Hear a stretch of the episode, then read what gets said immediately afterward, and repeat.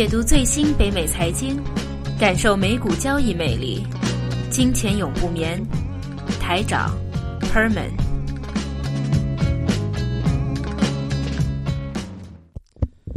OK，又回到我们金钱永不眠节目的中国环节啊，神州环节，我们叫啊，非常的神奇啊。不，但神奇的话也不单只是中国，我们的节目都有一点点的神奇。觉得为什么吗？啊，我们每次讲完一些的股票议题，嗯，我们过了一段时间或者很短一段时就，一周啊，基本上。就会出现问题了。都会出现问题。如果大家一直有听留意我们的节目的话，你就发现我们无论以前的三 D 打印机啊、如新啊，嗯任何的话题，我们说完甚至当时那个玻璃那个。啊，那个 GTAT 就是对呃那个蓝宝石，蓝宝石玻璃，只要我们说完那个话题的话，过一两周或者一个月以内就会有一些事件出来啊。嗯，哈，跟我们首尾的呼应啊，但是这个只是我觉得是巧合了，巧合不是是为？什么了。嗯那今天为什么会讲到这一个呢？因为我们两周前就说了，就不是两个人，就上周没有，上周是说呃 ETF 的啊，不 ETF 的期权就是上证五十的那个期权，不是讲融资融券，融资融券是再上一次的节目。哦，我以为我以为你说 Tesla，因为上周我们讲 Tesla，Tesla 也出事了嘛，哦，不是，也是跌。不是 Tesla，我们现在是神州环节嘛，啊，神州环节对神州环节，当时讲，但不过 Tesla 也有点关系，因为它是在中国卖的市场卖的不好，嗯，对，也有点关系，其实也跟神州有点关系。因为很难的，因为你 Tesla 的话，你现在最重要是充电的问题。一般的啊。家里充电，你要充八个小时啊。嗯。我们在北美，很多人基本上很多人都是住独立屋，嗯，独立屋的话，当然有自己的电，什么充都可以。但是你在国内都是公寓楼盘，你在哪里充电呢？对，充电是个问题的。哎进来还它还是它的销售就是制造的速度慢，这始终还是个原因。对这个就关于融资融券的问题，因为我们两周前还是三周前才说过，国内解释一下怎么叫融资融券。嗯今天证监会就说了啊，几出事了中国最啊、基本上中国最活跃、最大的证券公司 都有这个问题，就又受到惩罚。最惩罚的最严重就三个，一个是中信证券、海通证券、国泰安君，对这三个都是龙头啊，证券业在国内证券业的龙头。那他们的惩罚是什么呢？暂停新开融资融券客户的信用账户三个月。对，OK。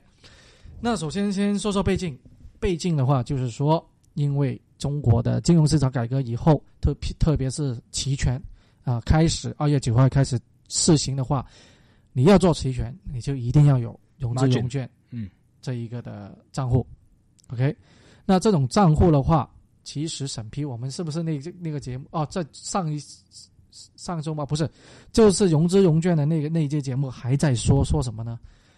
啊，到底什么样？那我们不是列出了你要符合什么条件对符合什么条件？符合什么？我们都说，就算你在北美，呃，都是人说的嘛。我问你有没有这个收入，对对对你可以说有，有对，你有没有这个资产，嗯你可以说有嘛。嗯，那我问你所有的问题，你都可以说有，那我很容易就帮你开了一个账户。对这是这如果在这边来说，中国的问题，这是全世界就是的问题。这这在这边，其实这几年我有个感觉，这个趋势是越来越明显。一方面是呃隐瞒的做假的越多，另外另外一方面呢，银行那边对这一个监管也越来越厉害。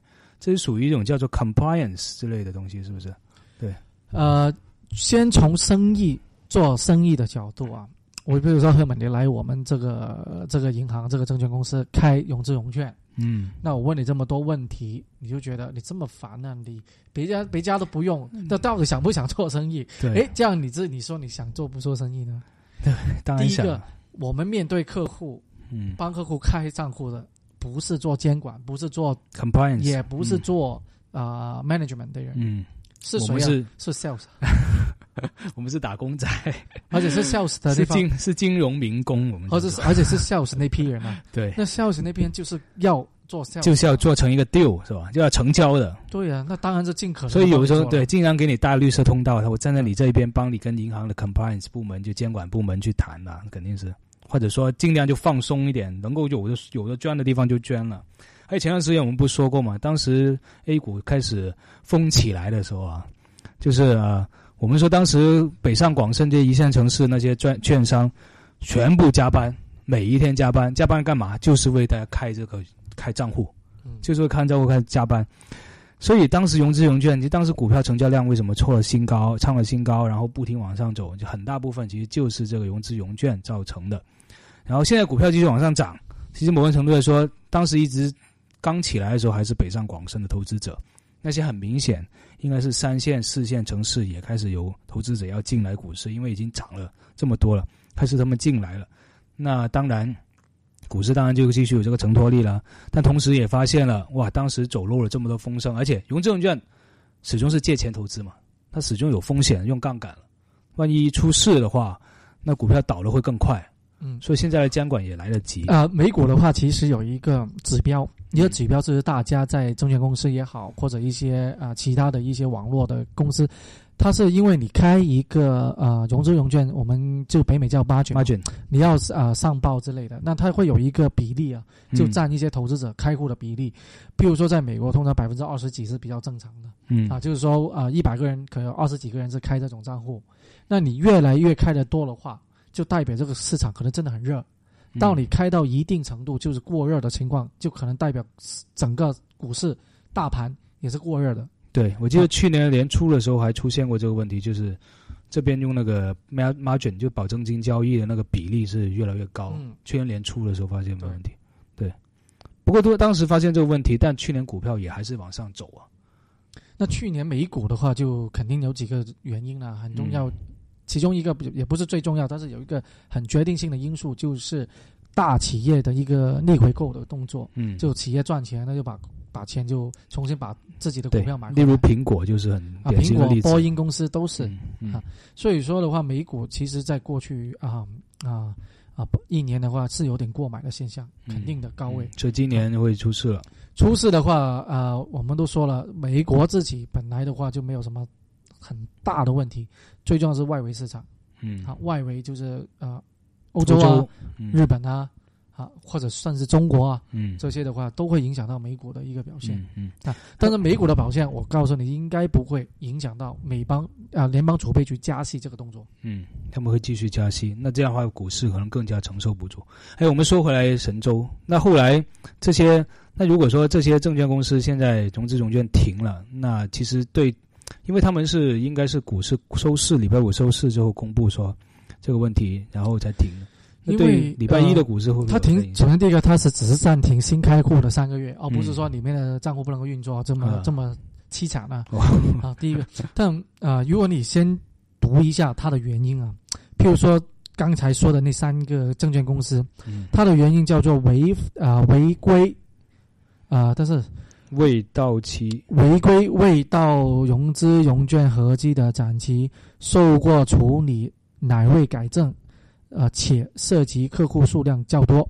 那如果你只是读它的原因的话，其实第一个最重要就是数客户数，客户数 量最最较多多这个才是最重点。啊，因为可能啊、呃目前啊、呃融资融券可能在国内也不是太，我不知道是规规不规范啊。可能证监会或者中国监证会没有说你这个公司可能你不能够超过百分之多少。嗯，应该应该没有，因为我后来看一些评论说，他说在国内融资融券，就是说虽然说上限上限是呃下限是五十万投资资本，但很多没有做到，或者很多比较松了，就管得比较松了，已经是个业态业界的常态了。就说不符合条件，但也让你可以开的业界常态。因为就像刚才我们说的，如果你他条件要五十万，在我们这边啊，那其实你说我有三十万啊，我我另外其他银行还有还有五六十万呢，那你帮我开不开？你不开我就走。对对对啊，就是啊，就马上开，而且你想想，他给你开了，你最最后在这里交易的嘛，他也可以交收你赚你那个 commission 嘛，赚你那个佣金嘛。而且还有利息嘛。对，而且还有利息，就因为你借钱的嘛，嗯还能赚利息，所以最明显就最受惠最大，其实就是这几这些券商。你看看中信证券的这个股票，从当时的十月份开始，永久就是这个股市开始，它涨了百分之多少倍啊？涨了一倍多啊！嗯，有对啊，百分之一百五十，百分之八十的涨了。所以的话，从十几块钱涨到现在三十几块钱，那在这样的话，他们肯定最后受惠者，而且这个直接跟他们利益有关系，你他们肯定会说。起中信证券了、嗯因为中信基金自己的基金已经减持了中信证券的股票。哦对自己的基金都减持了。对，因为呃可能会一个信号，哎，中信基金曾经好像是中一个信号是什厉么东西呢？害的，就是有很多的小道报告出来说，一些大的庄家之类也好，一些大的基金也好，其实 A 股在过去这几周，就新年以来 没有这几周，啊，这几周。这就新年这一两周吧，嗯已经开始慢慢的放假了，开始。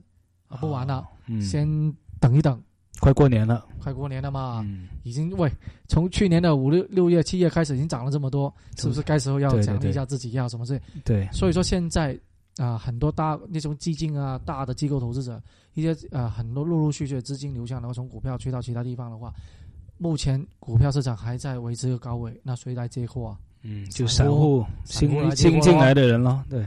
我就刚才说三四线城市开始的就觉得哇，上海已经涨得这么厉害了，我们也去了。然后那因为说起 A 股的话，其实啊、有一个也很巧合的地方，就是新华社这个机构。新华社这个机构在啊、去年大概上半年的时候，嗯已经说了，A 股可能是一个比较不错的投资渠道。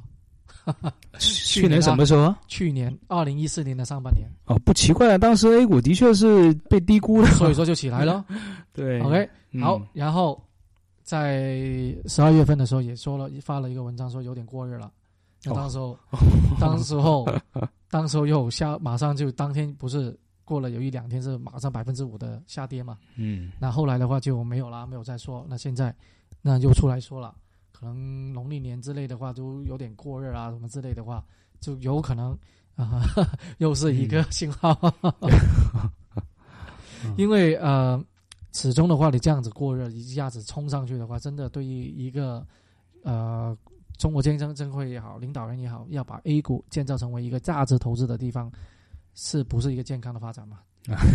价值投资的地方，这要把 A 股变成价值价值投资的地方，这个是痴人说梦。而且我有有个侧面，就是说，其实某种程度来说，我觉得国内的一些，比如说金融的分析界啊，还有从业人员，包括呃报道啊、新闻啊这些，都觉得都处于一个比较幽默的一个一个阶段，或者，说幽默，还是说不负责任？对，不负责一个阶段啊。比如说我们今天看的这个一个关于这个券商的这个，就他们就引用了那个新浪财经，哎，不能点名，算了，点名了算。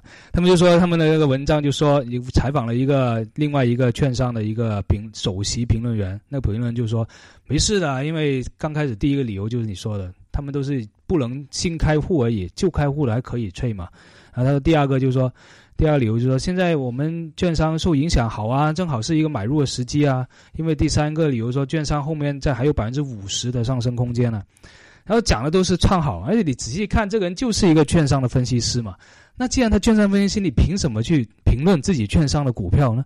所以这个属于一个啊，那我们现在很自我矛盾的一个状态、啊。我们以我自己来说的话，这是啊，普世的价值就是有言论自由嘛。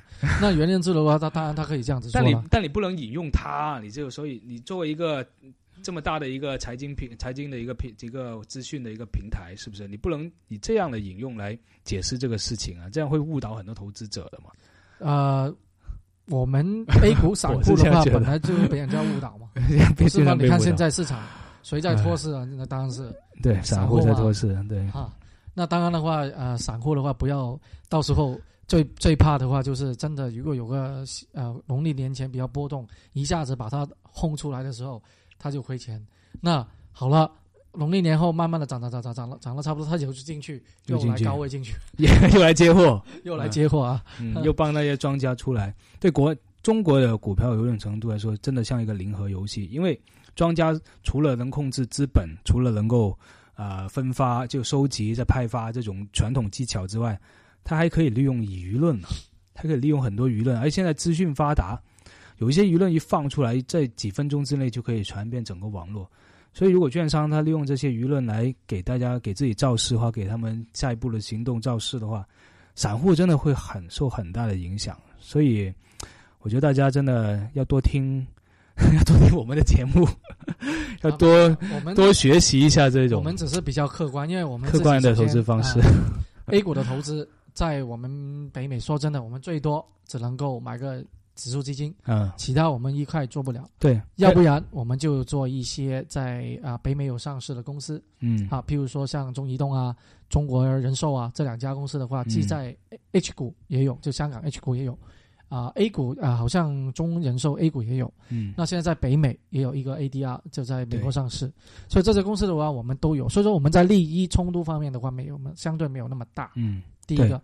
那第二个，其实像我们自己的话，或者很多的客户都想做 A 股，在海外做 A 股的啊、期货啊，是不是在新加坡是有的交易？对，新加坡有个 A 五十，唯一一个在海外是可以做啊、投资于 A 股期货的。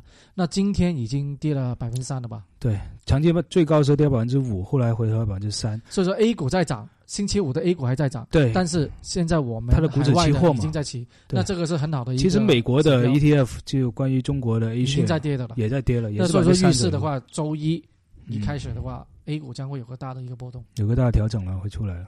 嗯，OK，那今天的呃神州环节差不多，我们下周继续关注一下国内的一些啊、呃热点。好，但是我们也希望更多的是分享我们在北美做投资的一些策略还有工具应用到 A 股，因为 A 股将会有越来越多的啊、平台和工具嗯，开通。好，谢谢大家，再见。